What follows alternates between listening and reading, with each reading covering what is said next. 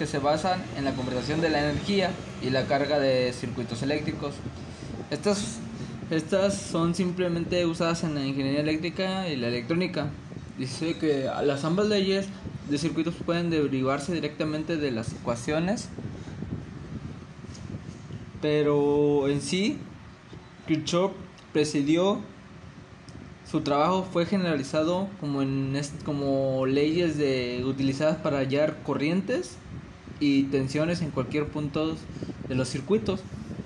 Esto se relaciona que nos explicó el profe cuando nos mostró los circuitos es de que decir si si tiene resistencias o, o corrientes bueno la resistencia de corrientes esto se lleva a cabo de que tienen un cierto voltaje también estas leyes se refieren como sumar en paralelo o sumar las los homes los homes sumar eso por distintas áreas puede ser paralelo o, vertical. Sí vertical. Ajá. Dice que también que las leyes de las tensiones dicen que es un circuito cerrado dice que es la suma de todas las caídas de la tensión, es igualdad de tensión.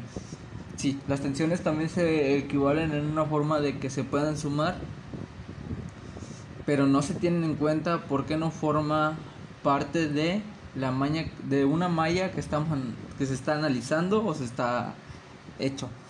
Pero la ley se basa en la conversación de un campo potencial de energía, dado una diferencia de potencial a una carga que ha completado un lazo cerrador no gana o pierde energía al regresar al potencial inicial.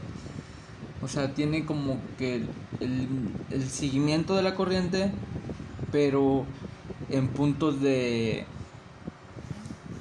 de necesidad de que tiene que ser calculado. También dicen que esas corrientes entran y salen, como se puede distinguir como entrantes y salientes también es, una suma algebraica de todas las intensidades que llegan a un nudo es igual a la suma de álgebra de todas las intensidades que salen de un nudo considerando que todas ellas en el mismo instante en el tiempo.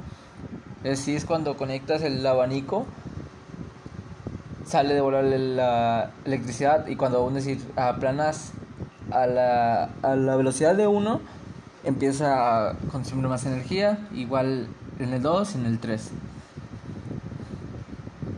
y la segunda ley de Kirchhoff es la tensión para análisis de circuitos eléctricos. Dice, es como un voltaje generado en un circuito que se consume en las caídas de tensión que producen en todas las resistencias conectadas en el mismo, ya que por la ley de Ohm la tensión es igual al producto de la intensidad por la resistencia.